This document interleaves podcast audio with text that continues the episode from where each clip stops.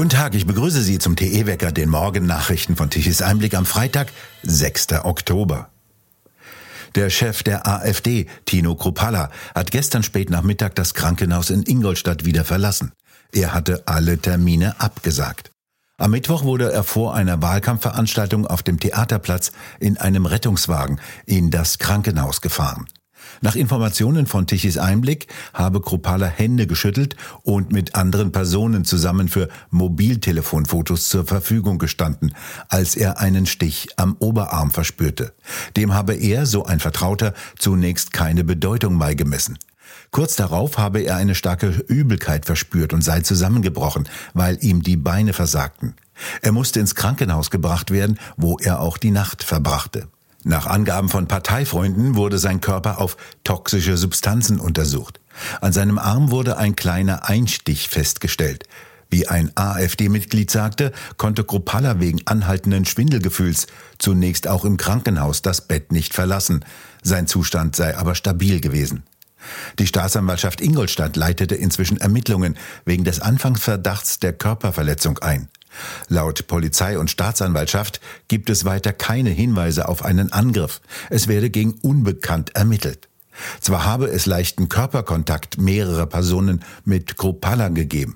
Es würden zum jetzigen Zeitpunkt jedoch keinerlei Erkenntnisse vorliegen, dass Herr Kruppalla angegangen oder angegriffen wurde, hieß es weiter. Bis jetzt gibt es keinen Hinweis auf den Ablauf des möglichen Anschlages, auch keine Beschuldigten. In Ingolstadt wurden allerdings zwei junge Männer von der Polizei festgehalten und erkennungsdienstlich behandelt. Die Personenschützer um Kruppalla hatten nichts von einer Attacke bemerkt. In Augsburg hat die Polizei die Wohnungen von zwei 19 und 21 Jahre alten Männern durchsucht. Die werden verdächtigt, Mitte August den Augsburger Politiker der AfD, Andreas Jurka, angegriffen und zusammengeschlagen zu haben.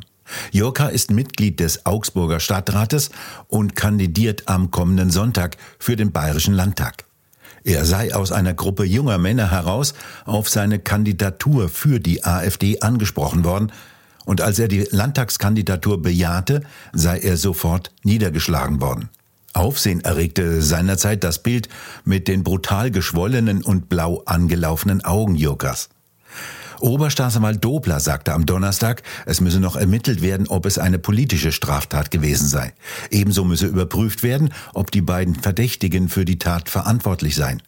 Die Kripo hat das Handy eines Zeugen sichergestellt.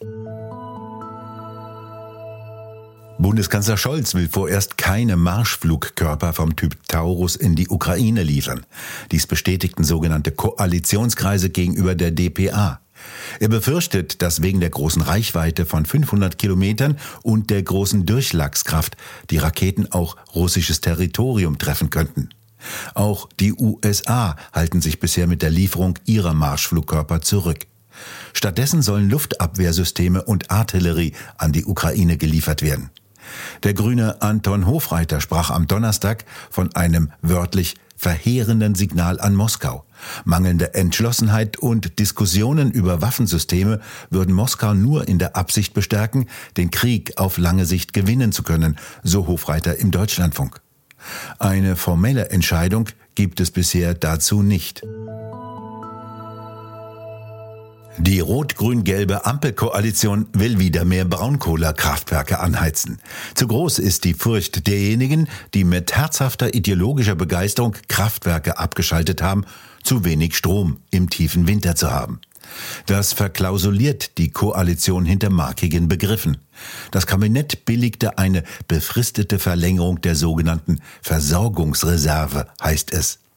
Das Wirtschaftsministerium des Grünen Habeck sprach sogar von einem vorsorglichen Absicherungsinstrument für den Winter. Auf Deutsch, eingemottete Kraftwerke werden wieder angefeuert. Nur lassen die sich nicht beliebig oft mehr anfeuern. Das Personal, das die komplizierten Maschinen bedienen kann, ist schon teilweise weg und die Wartungen werden nicht mehr so ausgeführt, wie sie bei einem auf lange Lebensdauer ausgelegten Betrieb ausgeführt werden. Überdies muss sich Habeck und seine Grünen den Spott und die Kritik des übrigen Europa anhören, dass Deutschland wieder Weltmeister im Ausstoß des CO2 wird. Die SPD in Wiesbaden will den Autoverkehr drastisch einschränken und das Bundesland Hessen zu einem Vorreiterland bei der Verkehrswende machen. Damit wirbt die Partei in ihrem Wahlprogramm. Sie schreckt auch vor Fahrverboten nicht zurück. Einen entsprechenden Antrag brachte die Partei vor kurzem in den Landtag in Wiesbaden ein. Der motorisierte Individualverkehr werde nicht ausreichend reduziert, so die SPD, wenn er nicht jährlich zumindest um 10 Prozent abnehme. Werde der Wert nicht erreicht, müssten Maßnahmen greifen. Diese Maßnahmen könnten auch mit verhältnismäßigen Eingriffen in private Rechte verbunden sein, heißt es wörtlich. Das soll sowohl für die Besitzer von Benzinern und Dieseln ebenso gelten wie für die von Elektroautos. Der Antrag wurde im Hessischen Landtag zwar gegen die Stimmen der Regierung abgelehnt, doch der hessische Ministerpräsident Rhein, CDU, kann sich auch eine Regierung mit der SPD vorstellen. Der Fraktionschef der SPD, Günter Rudolph, sagte gegenüber Bild, die SPD stehe natürlich weiterhin zum Gesetzentwurf. Sie würde mit diesen verkehrspolitischen Vorstellungen auch in mögliche Koalitionsverhandlungen gehen. Im neuen TE-Talk geht es um die Zukunft der Medien und über die Zukunft der Informationsgesellschaft. Eine Diskussion aus dem Erdinger Brauhaus mit Burkhard Müller-Ulrich vom Kontrafunk, Henrik M. Broder von der Achse des Guten, Ulrich Vosgerau und mit Roland Tichy. Zwei Dinge. Als wir so anfingen in den ersten Jahren, war der häufigste Leserbrief, den wir erhalten haben, der sagte, gut, dass es euch gibt, ohne euch wäre ich verrückt geworden. Weil die Leute durch diese ständige Beschallung mit einer Wirklichkeit, die nicht die ihre war, in der Tat meinten, sie drehen jetzt durch, weil ihr tägliches Erleben mit den Fernseh- und Printnachrichten nichts mehr zu tun hatte. Interessanterweise ist diese Phase aus meiner Beobachtung vorbei.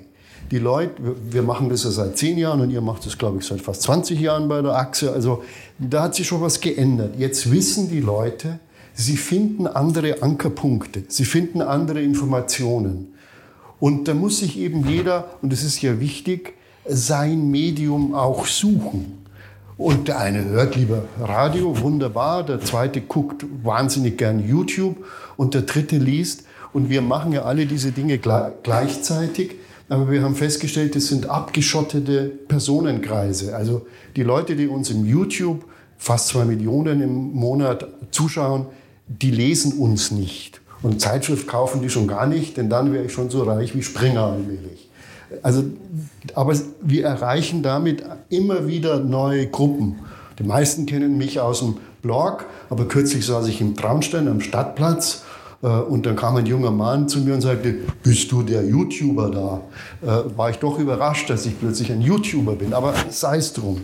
Äh, und so wie es die, die unterschiedlichen technischen Wege gibt, gibt es auch die unterschiedlichen Temperamente. Am Anfang gab es auch immer die Versuche äh, von vielen Wohlmeinenden, die sagen, schließt euch zusammen.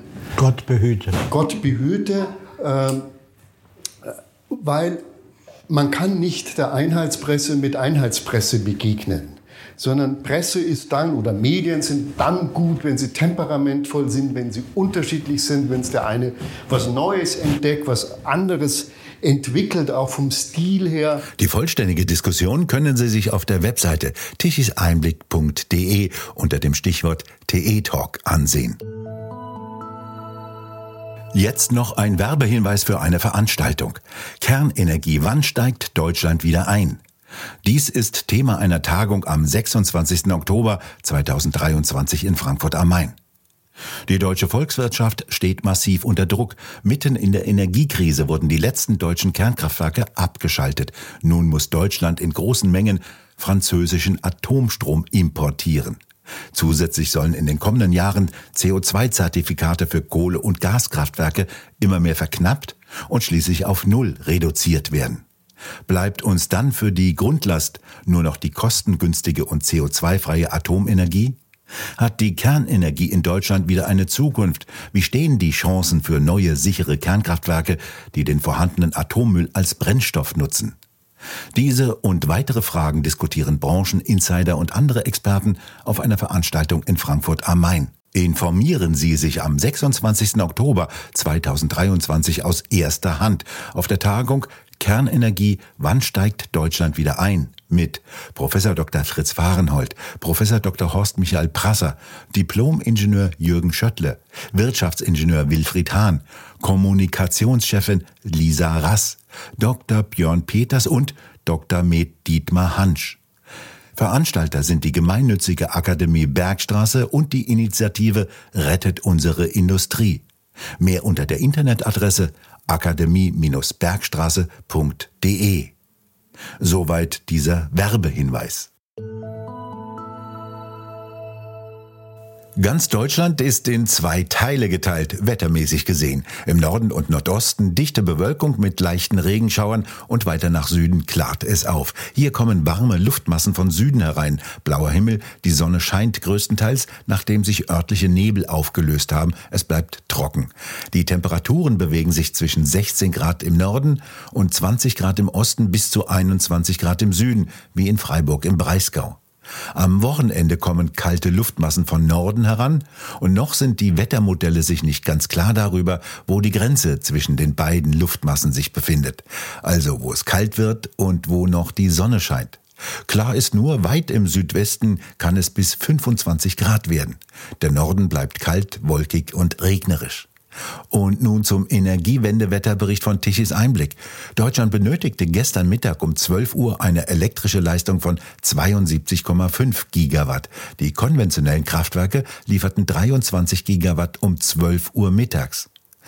Immer geringer wird die Leistung, die von den Photovoltaikanlagen kommt. Kein Wunder, die Tage werden deutlich kürzer. Nur über zwei bis drei Stunden in der Mittagszeit kommt noch etwas an. Um 12 Uhr mittags konnten gestern die etwa zweieinhalb Millionen Photovoltaikanlagen eine elektrische Leistung von mageren 23 Gigawatt liefern und um 17 Uhr war es damit vorbei. Auch der Wind lässt wieder nach, der die vergangenen beiden Tage etwas geweht hat. Gestern Mittag um 12 Uhr lieferten die 30.000 Windräder an Land und auf See 20 Gigawatt an elektrischer Leistung und abends um 18 Uhr war sie dann auf Mauer 7 Gigawatt zusammengefallen. Jetzt muss nur noch Energiewende-Sirene Claudia Kempfert uns erklären, wie denn in diesen wenigen Stunden um die Mittagszeit die Elektroautos geladen werden sollen, die Wärmepumpen Häuser aufheizen sollen, wenn Deutschland nur noch von Wind und Sonne leben soll. Ach ja, und eine Industrie soll ja auch noch was produzieren. Tja, für die bleibt dann eben nichts mehr übrig, die muss dann auswandern. Wir bedanken uns fürs Zuhören. Schön wäre es, wenn Sie uns weiterempfehlen. Weitere aktuelle Nachrichten lesen Sie regelmäßig auf der Webseite tichiseinblick.de und wir hören uns morgen wieder, wenn Sie mögen.